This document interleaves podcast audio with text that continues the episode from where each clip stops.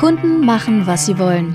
Der Podcast rund um die Digitalisierung von Kundenprozessen mit Chief Digital Officer Reinhard Janning.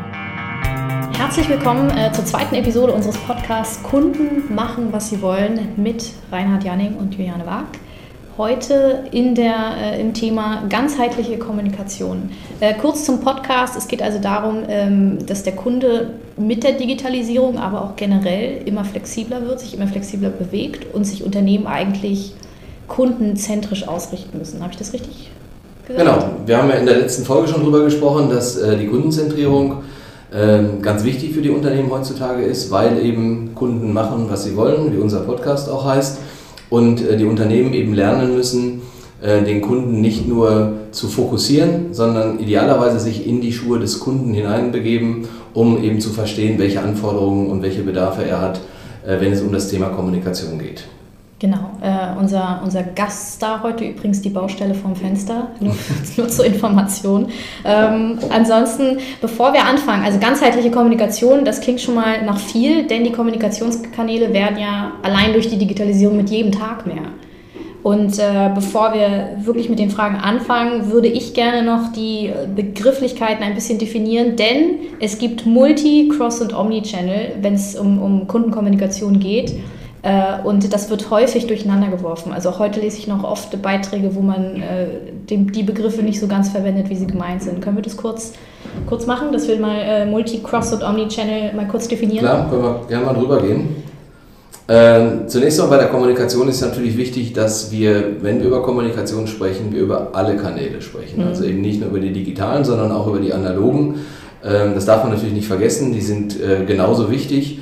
Und ähm, deswegen äh, alle Kanäle sind wichtig und äh, nicht nur die analogen, sondern die digitalen äh, sollten idealerweise sich eben auch ergänzen. Und so ergeben sich dann diese Begriffe. Multi-Channel-Marketing, darunter verstehen wir und auch die meisten, glaube ich, in, in der Branche die Kommunikation über viele Kanäle. Viele Unternehmen kommunizieren per E-Mail, sie kommunizieren per Telefon, sie haben die persönliche, ähm, den persönlichen Kontakt mit Kunden in Form von Gesprächen.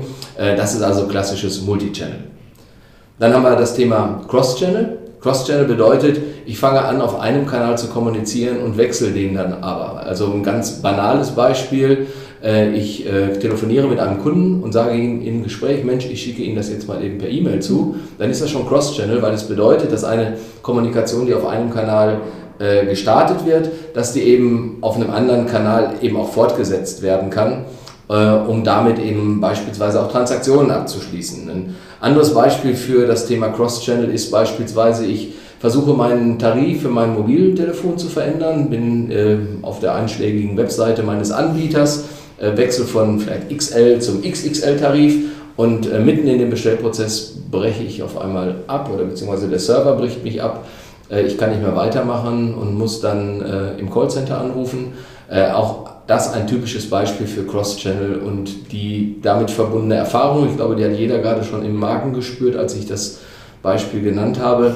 Die Herausforderung ist da dann in der Tat, muss ich jetzt meine ganzen Daten nochmal eingeben, bei welchem Callcenter-Agent lande ich denn da, weiß der, was ich vorher gemacht habe.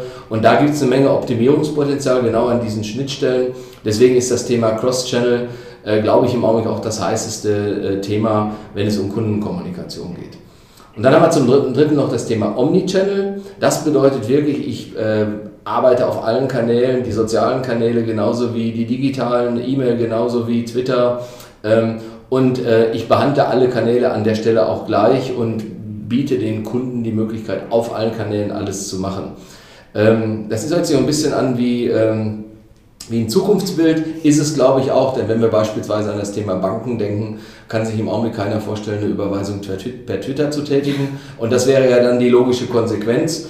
Äh, aber eben Omnichannel bedeutet in vielen, äh, in vielen, im großen Kontext natürlich auch, dass man äh, die Kanäle so miteinander verbindet, dass man möglichst viele Kanäle abdeckt. Aber darüber werden wir heute auch sprechen und wir werden sicherlich an der einen oder anderen Stelle auf diese Begriffe nochmal zurückkommen und ähm, das eine oder andere ins rechte Licht rücken. Genau, also zusammengefasst, es geht beim Multi ist es eigentlich auch so, dass äh, es gibt viele Kanäle, aber ich als Kunde kann die eigentlich nicht wechseln. Und für die Kanäle gibt es auch nur bestimmte Dinge, die ich darauf machen kann. Beim Cross-Channel können diese Kanäle gewechselt werden, teilweise auch nach meinen Wünschen. Wenn ich sage im Chat, ich möchte jetzt eigentlich lieber ein Telefongespräch führen. Mhm. Äh, und Omnichannel ist, dass ich alles machen kann auf allen Kanälen. Und das ist der heilige Gral, zu dem wir irgendwann vielleicht mal hinwollen, vielleicht auch hinkommen. Und wie du schon gesagt hast, analog und digital. Ich glaube, wenn von Multicross und Omnichannel geredet wird, redet man ganz oft nur von den digitalen Kanälen. Aber die große genau. Herausforderung, gerade wenn es um Informationsverlust geht oder so, ist ja vom analogen Erlebnis zum digitalen zu wechseln, ohne dass die Informationen verloren gehen und der Kunde, wie schon bei dem Beispiel gesagt, alles nochmal von vorne erzählen muss. Genau, es bedeutet also dann am Ende natürlich auch, dass ich in irgendeiner Form diese gesamte Kommunikation irgendwo abspeichere und wenn ich beispielsweise im Callcenter anrufe, der Callcenter eben sieht, dass ich mich vielleicht auch äh, für einen anderen Tarif entschieden habe oder versucht habe, den Tarif zu buchen, dass ich vielleicht auch per Twitter mich gemeldet habe, weil ich eine bestimmte Frage habe. Also all diese Dinge, die sollten idealerweise natürlich an einer Stelle gebündelt sein. Aber auch das ist ein Thema, was wir heute noch ein bisschen ausführlicher behandeln. Da fallen mir übrigens die Horrorerlebnisse in Callcentern an, wenn man an verschiedene Mitarbeiter weitergereicht wird und jedes Mal von vorne anfängt, was der Informationsstand angeht. Naja, das ist ja auch genau der Grund, warum ich so ungern bei diesen Callcentern anrufe. Ich meine, abgesehen davon, dass man ja schon dadurch, dass man vorher irgendwelche Tastenfolgen entweder einsprechen oder eintippen muss, äh, wenn dann was falsch läuft und man fällt, wird, raus, äh, wird rausgeschmissen oder man muss sich nochmal äh, neu identifizieren, idealerweise mit einer zwölfstündigen Kundennummer, die man gerade nicht zur Verfügung hat. Also da gibt es alle möglichen Horrorgeschichten, die sicherlich jeder auch von den Zuhörern schon mal erlebt hat. Und das ist eben ein schlechtes Beispiel eigentlich dafür, wie man die Kundenerfahrung, die Customer Experience gestalten kann, wenn es um mehrere Kanäle geht. Äh, jetzt haben wir es fast schon gesagt, aber ich frage trotzdem nochmal, warum ist dann Omnichannel so wichtig für, für jedes Unternehmen eigentlich? Naja, also Omnichannel vor dem Hintergrund, dass man alle Kanäle bedienen sollte. Ähm, man muss davon ausgehen, dass der Kunde sich überlegt, ähm, welchen Kanal, ähm, Kanal er am liebsten benutzen möchte. Und man muss davon ausgehen, dass er da unberechenbar ist. Sprich, dass er vielleicht auch einen Kanal versucht zu nutzen, den ich gerade nicht bediene. Deswegen sollten alle Unternehmen sich eigentlich die Mühe machen und äh, idealerweise, ich sag mal, auf den wichtigsten Kanälen, auf denen sich die Kunden bewegen, auch eine Präsenz haben. Schönes Beispiel dafür ist wieder Twitter. Ich habe es eben schon mal angesprochen im Nebensatz.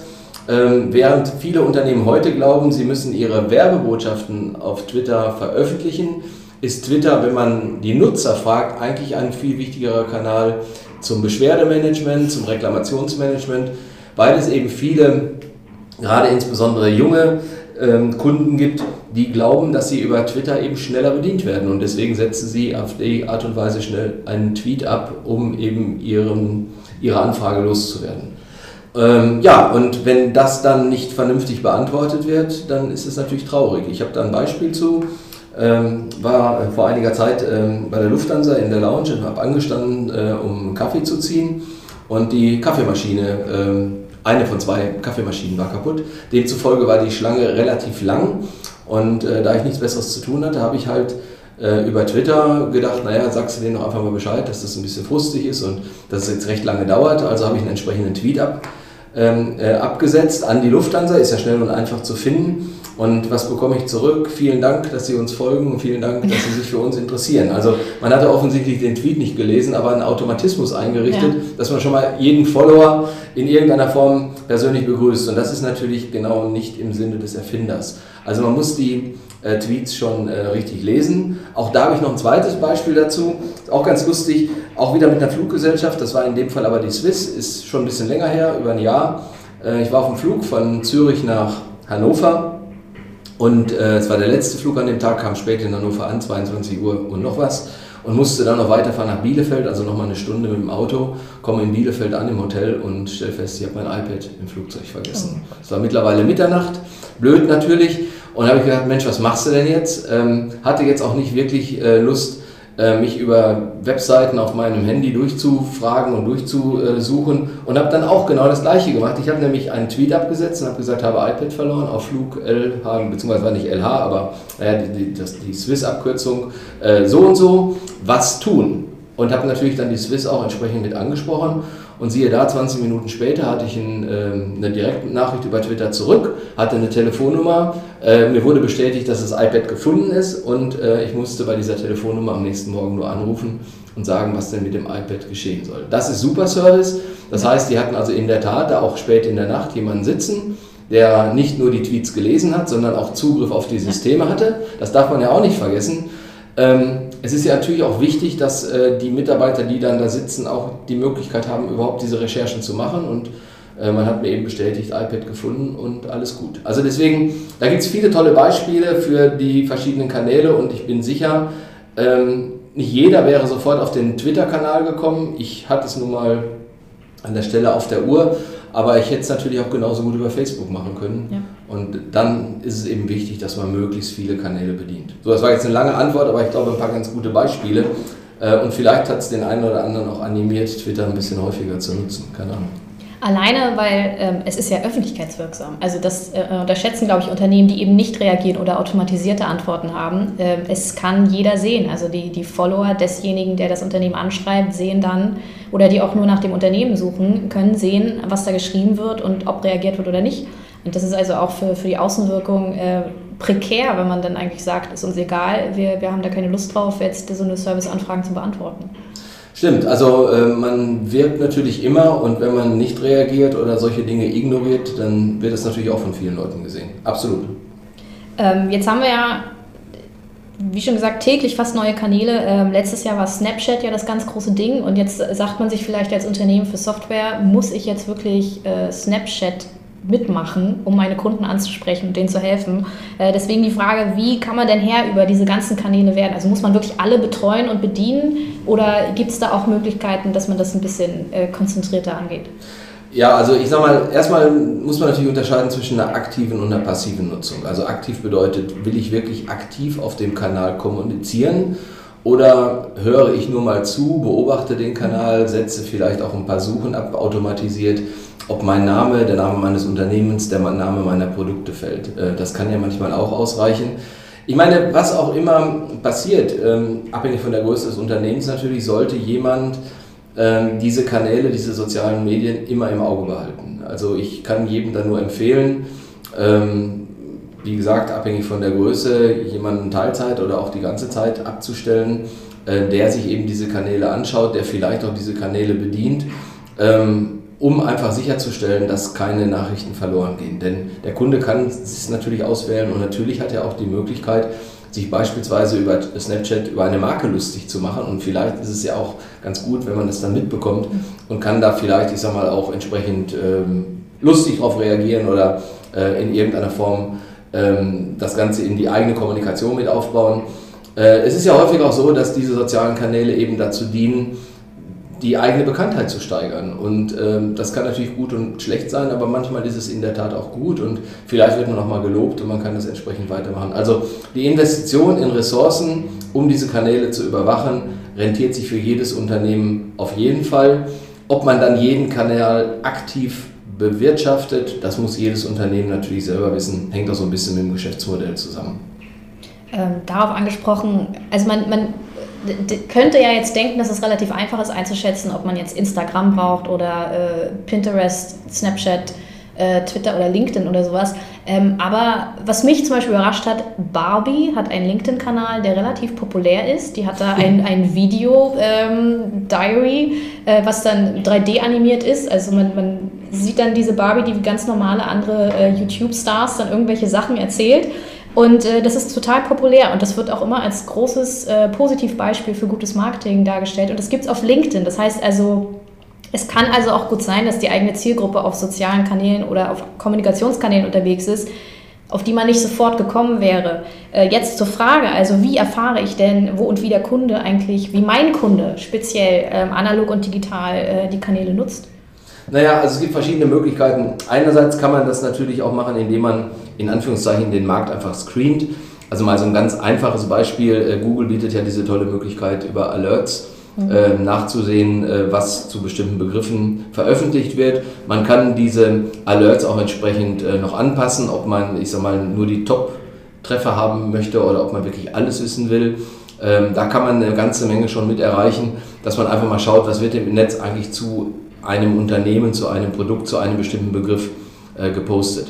Äh, das zweite, die zweite Möglichkeit ist natürlich auch, ähm, da denkt kaum jemand dran, aber in der Tat ähm, ist die einfachste Möglichkeit, die Kunden einfach zu befragen und einfach mal zu sagen, okay, welche Kanäle sind für euch denn wichtig, wo tummelt ihr euch? Manchmal macht es auch Sinn, so ein bisschen Wettbewerbsbeobachtung zu machen. Also es gibt schon eine ganze Menge Möglichkeiten, äh, sich da äh, ein Bild zu machen. Ähm, ich selber habe ja bei uns im Unternehmen auch die Aufgabe, ich sag mal, mich um diese Transformation zu kümmern. Das bedeutet natürlich auch, dass man dieses Bewusstsein im Unternehmen erstmal verankern muss, dass man sagt, passt auf Leute, es gibt viele Möglichkeiten mit unserem Unternehmen in Verbindung zu treten. Liebe Mitarbeiter, sagt uns doch mal, was nutzt ihr denn so für mhm. Kanäle und äh, sind wir als Unternehmen euch schon mal aufgefallen? Also man muss einfach nur die äh, Augen und Ohren offen halten und eine Möglichkeit schaffen, dieses Feedback eben auch äh, einzufangen.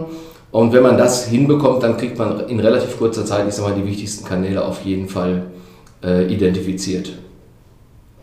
Ähm, ich glaube, beim, beim gerade wo wir jetzt schon bei Social Media sind, äh, bei diesem Ansatz, äh, Du hattest das Beispiel vorhin mit dieser automatisierten Antwort. Äh, ich habe immer das Gefühl, dass Unternehmen das generell äh, so sehen, dass Social Media am besten dafür da ist, eine Riesengruppe an Menschen mit einer und derselben Nachricht zu einer ganz bestimmten vorprogrammierten Zeit anzusprechen. Aber das ist ja, wenn man sich mal so äh, anguckt, was wir auch letzte, äh, bei, beim letzten Podcast besprochen haben, dass man also eher auf den Kunden auf individuell auch zugehen muss, wahrscheinlich dann der falsche Ansatz, wenn man den ausschließlich anwendet. Ja, man kann es so ein bisschen vergleichen. Wir sind ja hier heute in Berlin, wenn ihr auf dem Potsdamer Platz eine große Lautsprecheranlage äh, installiert würde und man könnte in äh, Zeitabschnitten von 10 Sekunden könnte man diese Lautsprecheranlage mieten. Und auf dieser Lautsprecheranlage könnte man dann alle 10 Sekunden irgendeine Botschaft loswerden. So wird manchmal Twitter heutzutage benutzt, weil äh, die, äh, die, die Halbwertszeit eines, eines Tweets ist natürlich, ich sag mal, liegt im Minutenbereich. Das heißt, irgendwann sind diese Tweets verschwunden und sind nicht mehr zu sehen. Also versucht man möglichst häufig, ich sag mal, über diesen Kanal bestimmte Botschaften zu platzieren. Das ist natürlich grundfalsch. Einmal, weil man wahrscheinlich nicht richtig verstanden hat, wie Twitter überhaupt funktioniert, wenn wir jetzt über äh, Twitter mal als Beispiel sprechen. Äh, zum anderen, weil man eben das Gefühl hat, man muss nur in eine Richtung kommunizieren, nämlich in Richtung des Marktes und dann wird schon irgendeiner sich darauf melden. Eigentlich ist es viel besser, wenn man, ich sag mal, das dosierter macht, wenn man sich auch anschaut, wer sind Meinungsbildner, wer tweetet beispielsweise zu dem Thema, was äh, man als Unternehmen vertritt oder zu den Produkten oder in einem Kontext dazu. Man folgt diesen Leuten, man kommentiert, was diese Leute schreiben. Man macht sich also, ich sag mal, mehr einen Namen darüber, dass man als Experte wahrgenommen wird und nutzt dann im Laufe der Zeit äh, seinen eigenen äh, Twitter-Account, um eben, ich sag mal, diese Reputation auch zu bekommen. Also weniger Werbung als viel mehr Relevanz, äh, weniger breite Kommunikation als vielmehr zu überlegen, okay, wen möchte ich wirklich äh, direkt ansprechen, wen als Experten, wen als Meinungsbildner möchte ich vielleicht äh, dazu bewegen, dass er mir folgt, um darüber dann, ich sag mal, auch eine bessere Relevanz zu bekommen. Es gibt eine Menge äh, von äh, Social Media Agenturen, die solche Services übrigens auch anbieten. Das muss ein Unternehmen sich nicht alles selber überlegen. Ähm, also auch das macht durchaus Sinn, äh, abhängig davon, in welchem Markt man sich bewegt, dass man da ein paar Profis dran setzt um eben, ich sag mal, diese Reputation auch aufzubauen. Aber man darf einen großen Fehler eben nicht machen, man darf nicht über Automatisierung denken, dass je mehr ich in den Markt reinblase, umso mehr äh, bekomme ich letzten Endes auch zurück. Das äh, ist sicherlich nicht im Sinne dieser Kommunikation und vor allen Dingen auch nicht im Sinne der Kunden. Es ist auch, glaube ich, äh, dieses, dieses Vorurteil, dass es ganz schnell geht, dass man sich morgens mal zehn Minuten hinsetzt, das alles automatisiert und schon ist der Social Media Kanal betreut. Aber es ist halt wirklich Arbeit. Also wie du auch meinst, wenn ich mit, mit Leuten interagiere, wenn ich da auch bereit sitzen muss und wenn ich dann auch Kundenprobleme über verschiedene Bereiche wie Vertrieb oder Service äh, hin lösen möchte, da brauche ich auch wirklich Leute, die jetzt nicht unbedingt äh, das erst seit einer Woche machen, sondern die sich da auch schon in verschiedenen Bereichen auskennen, oder? Genau, es ist wie in allen anderen Bereichen auch. Es gibt dort Experten einmal, die das machen können. Aber ja, in der Tat, ich meine, diese Art von Kommunikation geht ja auch nicht mehr weg. Es ist nicht eine Einmalkampagne, wo man sagt, okay, jetzt machen wir mal was auf Twitter, sondern wenn äh, man sich entscheidet für, Social Media, für eine Social Media Präsenz und jetzt gehen wir von Twitter weg, reden wir mal über Xing oder LinkedIn oder Facebook, gibt so viele, dann muss man diese äh, Präsenz natürlich auch regelmäßig bewirtschaften. Und wir reden hier nicht über Monate, sondern das ist ein dauerhafter Zustand. Das ist so wie, äh, wenn ich ähm, ein, Geschäft hier ähm, am, ähm, äh, ähm, am Kurfürstendamm anmiete und habe dort eine Präsenz, kann ich auch nicht sagen, die ersten drei Tage lege ich mal was Nettes ins Schaufenster und dann gucke ich mal, ob im Laufe der Zeit mehr Leute reinkommen, sondern das ist eine permanente Aufgabe und darüber muss sich ein Unternehmen auch im Klaren sein. Ähnlich wie bei einer Webseite natürlich auch, man wirkt immer und diese Webseite wird immer da sein und so sind eben diese Präsenzen auch da. Also wir sehen schon, was wir hier besprechen, ist wirklich eine Transformation. Es ist nicht etwas, wenn man cool, schnell ein paar Interessenten gewinnen kann oder ein paar, äh, ein paar Käufe initiieren kann, äh, das ist eine langfristige Geschichte. Und deswegen äh, vor dem Hintergrund, dass es eben so viele Kanäle gibt, muss man sich gut überlegen, wo man da investiert. Ähm, wir hatten in der letzten Episode auch hervorgehoben, dass Mitarbeiter auch da besser geschult sein müssen und auch besser darauf vorbereitet sein müssen, auch flexibel auf Kunden zuzugehen. Und jetzt gibt es gerade diesen, äh, diesen Trend, ähm, ich sag mal so, äh, des Social Selling. Und äh, das nimmt quasi dem Marketing und dem Vertrieb, die, also diese festen Teams, eigentlich auch so ein bisschen nicht die Arbeit ab, aber ergänzt es quasi dadurch, dass auch andere Mitarbeiter sich auf den sozialen Netzwerken mit potenziellen Kunden auseinandersetzen. Mhm. Also vielleicht, vielleicht erklären wir mal für diejenigen, äh, die den Begriff noch nicht kennen oder noch nicht gehört haben, äh, um was es dabei eigentlich geht. Also also, äh, setzt voraus, dass äh, jeder Mitarbeiter, jede Person hat eine Präsenz in sozialen Netzwerken. Gehen wir mal jetzt von unserem beruflichen Umfeld aus. Vielleicht sind wir in Xing oder in LinkedIn mit einem Profil vertreten. Und wenn meine Aufgabe jetzt bei mir im Unternehmen ist, beispielsweise die Produkte zu verkaufen, sprich ich bin im Vertrieb, ähm, dann muss ich mir darüber im Klaren sein, dass meine Kunden, mit denen ich zu tun habe, mich auch über diese sozialen Medien finden und mein Profil darüber betrachten. So, und damit sind wir schon bei der Kundenzentrierung. Jetzt muss ich mir mal überlegen, wenn ich mir mein Profil heute anschaue, wenn ein potenzieller Kunde sich das anschaut, was sieht der dann? Was bekommt der dann von mir für einen Eindruck? Wie stelle ich mich ihm gegenüber dar? Und äh, das geht schon damit los, dass äh, viele, unter, äh, viele, viele Profile ja in der Position reinschreiben, welche Position sie bekleiden. Keine Ahnung, Vertriebsmitarbeiter oder Leiter Innendienst oder äh, Controlling. Ähm, es gibt andere, die machen es ein bisschen cleverer und schreiben in diese Zeile beispielsweise das rein, was den Kunden vielleicht interessiert. Also äh, beispielsweise, ich helfe Unternehmen, die digitale Transformation zu bewerkstelligen. Ich äh, bin unterwegs und versuche, äh, Vertriebsteams äh, für das Thema CRM zu begeistern. Diese Art von Ansprache ist natürlich viel sprechender und sprich mein Profil, mein soziales Profil, ähm, wird an der Stelle viel lebendiger, viel bunter.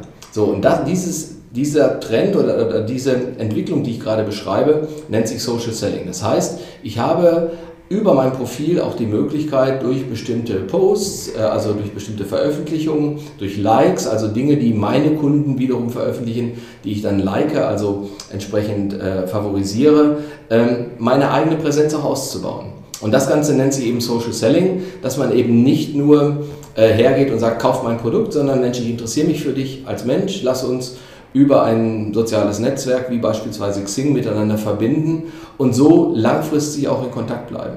Und ähm, es gibt da jemanden in Amerika, den ich persönlich kenne, die Jill Rowley, ähm, die äh, mittlerweile ähm, dieses Thema Social Selling sehr stark lebt. Äh, die sagt beispielsweise, ähm, äh, to be interesting, you must be interested. Also um interessant zu werden, muss man sich erstmal für etwas interessieren. Und das genau ist das, was man sich hinter diesem Social Selling verbirgt. Und ähm, man muss es ein bisschen abgrenzen, weil es gibt natürlich einen ganz großen Unterscheidungsfaktor zu allen anderen Kommunikationskanälen. Der Mitarbeiter nimmt seine soziale Medienpräsenz mit. Das heißt, was wir hier gerade besprechen, zahlt nicht so sehr auf das Unternehmen als auf den einzelnen Mitarbeiter ein. Nichtsdestotrotz glaube ich, dass es in Zukunft wichtig ist, wenn es um, die, das Recruiting von Vertriebsmitarbeitern geht, äh, dass man sich diese sozialen Profile einfach mal anschaut und ähm, als Unternehmen überlegt, möchte ich so jemanden einstellen? Wie verhält er sich in den Netzwerken? Und dazu gehört natürlich auch eine bestimmte Ethik, ein bestimmter Kodex, in dem man kommuniziert. Denn äh, ich glaube, das ist für jeden nachvollziehbar. Demzufolge ist es natürlich auch wichtig, dass man äh, immer äh, klar kommuniziert, dass man sehr wertschätzend kommuniziert, dass man nicht über andere Unternehmen herzieht oder sich über andere lustig macht. Äh, all das bleibt ja in diesen sozialen Medien drin. Und wie gesagt, äh, das ist ein neues Thema. Du hast es jetzt einen Trend genannt. Ich glaube eher, es ist ähm, etwas, was immer da sein wird. Es wird kein Trend sein, das wird nicht wieder weggehen. Nur es rückt jetzt immer stärker in das Bewusstsein der Mitarbeiter, dass diese soziale Präsenz natürlich auch einen bestimmten Wert hat auch dann, wenn ich mich beruflich mal verändern möchte. Und ähm, an der Stelle ist es natürlich dann sehr, sehr interessant, sich auch zu überlegen, wie möchte ich denn selber meine soziale Medienpräsenz gestalten und was hat das für, für Auswirkungen auf die Zukunft. Das ist ja eigentlich auch relativ logisch, wenn man mal so überlegt, im analogen Leben, wenn ich auf einer Messe unterwegs bin, stelle ich mich ja nicht einfach dumm und starr unter den Banner meines Unternehmens und bleibe da stehen, sondern ich gehe auf die Leute zu, ich fange Gespräche an, ich gucke mir die anderen Stände an, ich, ich mache Termine. Und das ist eigentlich, wenn man es mal so ganz simpel nimmt, genau dasselbe nur in, in digital. Also, dass ich mich quasi auf so einer Plattform bewege mit anderen Leuten und ich muss auf diese anderen Leute zugehen, damit ich auch tatsächlich Beziehungen knüpfen kann. Und kann nicht nur auf die Leute warten, die direkt zu meinem Stand hinkommen, beziehungsweise zu meiner Unternehmenspräsenz. Ja, passt. Nur in deinem Beispiel gehst du ja aktiv auf andere zu.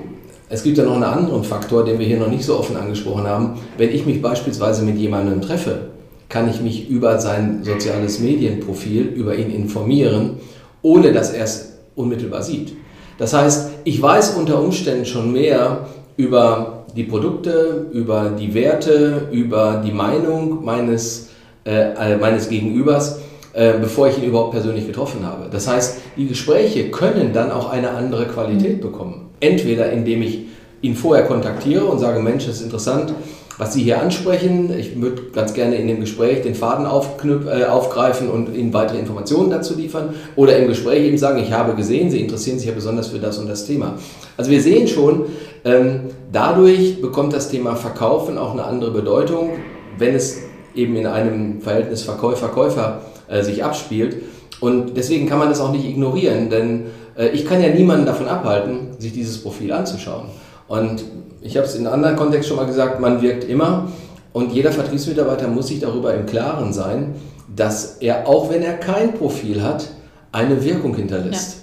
Also man kann sich dem nicht äh, wieder, äh, widersetzen und das eben genau äh, trifft eben auch auf alle Unternehmen und das Thema Omnichannel zu. Da sind wir wieder beim Ursprungsthema.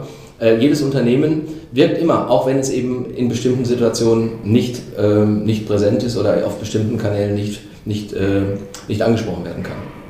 Äh, jetzt haben wir speziell über Social Selling und, und, und Social Media Kanäle ähm, geredet, aber ich möchte noch mal kurz auf ein paar andere äh, Kanäle eingehen, beziehungsweise könntest du ein paar Beispiele nennen, wie man die digitalen Kanäle besser ausbauen kann für die Kundenanforderungen aus der Kundensicht heraus? Also ich glaube, das Allerwichtigste bei jeder Kommunikation ist, dass der Kunde das Gefühl haben möchte, dass man ihn wiedererkennt. Mhm. Also das heißt, jede, jeder Touchpoint, jeder Kontaktpunkt mit einem Kunden sollte davon gekennzeichnet sein, dass der Kunde das Gefühl bekommt, aha, die erkennen mich wieder. Ja. Ganz platt gesprochen, ähm, wenn ich auf eine Webseite gehe und war dort schon mal und möchte mir vielleicht äh, einen Fachartikel oder eine Produktinformation herunterladen und komme dann auf eines dieser Formulare, die ja bekannt sind, ähm, dann sollte es idealerweise so sein, dass meine Daten voreingestellt sind. Mhm. Jetzt schreibt natürlich der eine oder andere auf und sagt Datenschutz. Klar muss ich das natürlich vorher auch äh, per Datenschutzerklärung äh, zulassen. Aber das ist ja genau das, was äh, man auch äh, versprochen bekommt, wenn man sich beispielsweise äh, für das Opt-in von, von Cookies entscheidet auf einer Webseite.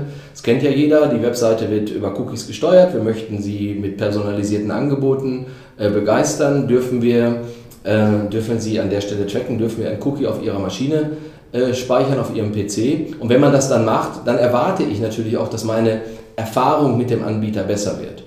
Ähm, das ist eben genau der Vorteil, wenn man eben, ich sag mal, Systeme im Einsatz hat, die genau diese digitale Körpersprache auch aufzeichnen und darauf einzahlen. Wir haben Kunden mittlerweile bei uns im Unternehmen, die anfangen, Webauftritte zu personalisieren. Eben auf das Alter, auf die Geografie, auf ähm, vielleicht eingesetzte Produkte eines Kunden stärker einzugehen, wenn man auf die Webseite kommt. Auch da gibt es wieder Leute, die sagen, um Gottes Willen, das möchte ich nicht. Ich möchte immer als anonymer Besucher erkannt werden. Dann darf man natürlich dazu keine Einverständnis geben, dass eben die Daten entsprechend getrackt und gespeichert werden. Aber im Umkehrschluss gibt es natürlich eine deutlich bessere äh, Kundenerfahrung und auch eine deutlich bessere Bindung. Also Unternehmen sollten sich schon überlegen, wie sie mit diesem Thema umgehen. Ähm, Stichwort an der Stelle ist beispielsweise das Thema Marketing Automation. Äh, Marketing Automation Systeme erlauben es eben, die digitale Körpersprache 360 ähm, Grad, also über alle Kanäle zu speichern und sie für zukünftige Kommunikationen auch wiederzuverwenden. Das heißt also, diesen Effekt eben herbeizuführen, dass man äh, einen Besucher, der schon mal auf der Webseite war, eben nochmal neu begrüßen kann. Das machen die wenigsten Unternehmen, aber die technischen Voraussetzungen sind heutzutage da und ich glaube auch, dass wenn wir weitersehen, äh, dass dort immer mehr passieren wird äh, an, äh, an Technologien, um eben diese Customer Experience zu optimieren. Ich glaube, man unterschätzt auch immer, dass der Kunde eigentlich gar nicht so viel Angst hat, seine Sachen, seine Daten abzugeben, wenn er dafür tatsächlich einen Mehrwert bekommt. Also Facebook ist ja das beste Beispiel, was die Leute da posten und sowas. Das machen sie ja auch, weil sie da einen Mehrwert daraus haben, sozialen äh, und einen Unterhaltungswert. Und ich glaube, auch im Geschäftsbereich ist es natürlich für mich als Kunde sinnfrei, wenn ich meine Daten abgebe und damit passiert nichts weiter, außer dass ich zugespammt werde. Aber wenn ich meine Daten abgebe und ich bekomme dadurch relevante und dann vielleicht auch nicht so häufige Informationen oder auch mal Hilfe im Service, die, die besser auf mich zugeschnitten ist, dann sage ich natürlich, na dann gebe ich doch gerne auch äh, andere Informationen preis. Genau. Und das andere, was natürlich auch möglich ist, ist, dass äh, Daten zwar anonym, aber trotzdem, ich sag mal, äh, Informationen über meine Person beinhalten. Also beispielsweise das Alter, beispielsweise meine Einkaufsgewohnheiten äh, können beispielsweise eben auch über sogenannte Cookies abgespeichert werden, ohne dass ich äh, meine Daten dazu hinterlegen muss, mit denen man mich identifizieren kann. Also sprich, ich brauche dazu keine Namen, keine E-Mail-Adresse, keine Telefonnummer. Das ist den meisten wahrscheinlich nicht bekannt, aber es gibt durchaus auch die Möglichkeit, anonyme Besucher so zu klassifizieren, dass ich sie eben aufgrund bestimmter Eigenschaften auf den Webseiten erkennen kann. Oder es gibt einen interessanten Startup in der Schweiz. Ähm, da ist es so, dass wenn ich in ein Geschäft gehe, äh, laufe ich auf einen großen Bildschirm zu und dieser Bildschirm hat eben nicht nur einen Bildschirm, also er zeigt mir nicht nur Werbung, sondern er hat auch eine Kamera und er kann anhand meines Gesichtes erkennen, wie alt ich bin, er kann erkennen, ähm, ob ich männchen, männlich oder weiblich, weiblich bin. Ich kann, er kann vielleicht sogar erkennen, ob ich mit mehreren Leuten komme und im Gespräch bin oder alleine komme. Und abhängig von diesen Informationen kann mir der Bildschirm Informationen zurückspielen. Ähm, das ist natürlich eine sehr starke Personalisierung, hat aber nichts mit Datenschutz in dem Sinne zu tun, dass man in irgendeiner Form deswegen abgespeichert wird. Ähm, denn das ist genau das Gleiche, wenn Sie in einen Kiosk gehen, äh, sieht der Verkäufer natürlich auch, wie alt sind Sie und für was interessieren Sie sich vielleicht und kann daraus dann vielleicht auch persönliche Angebote formulieren. Äh, und das eben ist eben in der digitalen Welt mittlerweile auch möglich. Also es geht nicht immer nur darum, ähm, weiß derjenige, mit dem ich zu tun habe, wer genau ich bin, sondern manchmal hilft es ja einfach nur zu erkennen, männlich, männlich weiblich, Alter, vielleicht Geografie oder Sprache, um damit eben äh, diese Customer Experience auch besser zu machen. Ja, ich glaube auch, dass, dass viele Leute, die Angst vor solchen Sachen haben, meistens denken, dass, dass sie jetzt unbedingt, dass das Unternehmen wissen möchte, was Juliane Wag für ein Mensch ist, aber eigentlich geht es dir nur darum, was Juliane Wag für Interessen hat als Kundin, äh, die auch nicht unbedingt Juliane Wag heißen muss, damit sie ihre, ihre Angebote darauf auch anspielen können. Absolut. Ich meine, das ist am Ende des Tages das, der Sinn und Zweck, das versteht auch jeder. Äh, man möchte natürlich möglichst zeitschonend, äh, möglichst ressourcenschonend, schnell und zielgerichtet informieren. Das ist die goldene Regel. Die richtige Information zur richtigen Zeit an die richtige Person.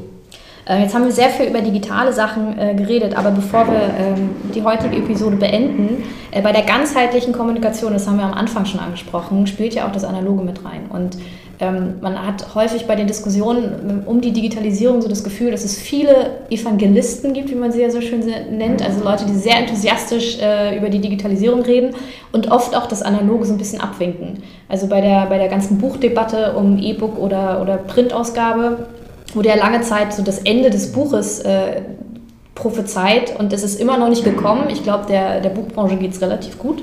Ähm, und ich glaube auch im, im normalen Unternehmensbereich muss man realisieren, dass das Analoge jetzt nicht einfach eingestampft werden muss. Vielleicht auch, äh, um auch die Angst zu nehmen dafür, dass es eingestampft wird, sondern es geht ja eigentlich nicht darum, das Analoge durch das Digitale zu ersetzen, oder? Nee, überhaupt nicht. Also es ist im Gegenteil so, dass alle Welten ja miteinander existieren. Äh, keiner von uns weiß, was in 10 oder 20 Jahren passieren wird. Ich meine, wenn wir nur allein an das Thema Autofahren denken, da gibt es heute die wildesten Geschichten. Ich habe mir mal den Spaß gemacht, ich habe, äh, ich glaube 1980 äh, einen Stern aufgehoben, der das Jahr 2000 beschrieben hat. Den habe ich noch zu Hause liegen. Und wenn man sich das anguckt, ähm, diese Welt ist nie eingetreten und auch das, was wir heute befürchten, wird wahrscheinlich so nicht kommen, denn der menschliche Faktor wird immer eine große Rolle spielen.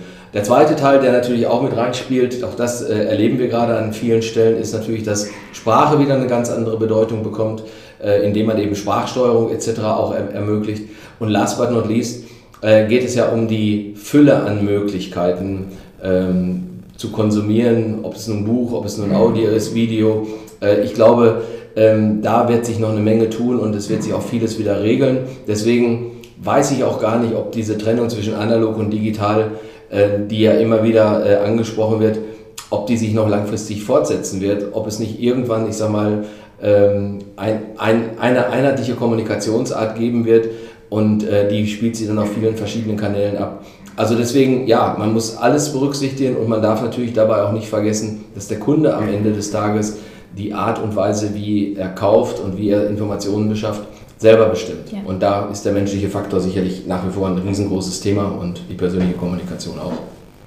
Gut, damit sind wir am Ende der Episode angelangt. Ähm, mal kurz eine Vorausschau auf, auf die nächste Folge, die letzte Folge auch unserer Reihe Kunden machen, was sie wollen. Ähm, heute haben wir über die Verschmelzung der Kanäle geredet äh, und nächstes Mal geht es um? Die Verschmelzung von Vertrieb, Marketing und Service. Ähm, wir haben es in der ersten Episode ja schon angesprochen.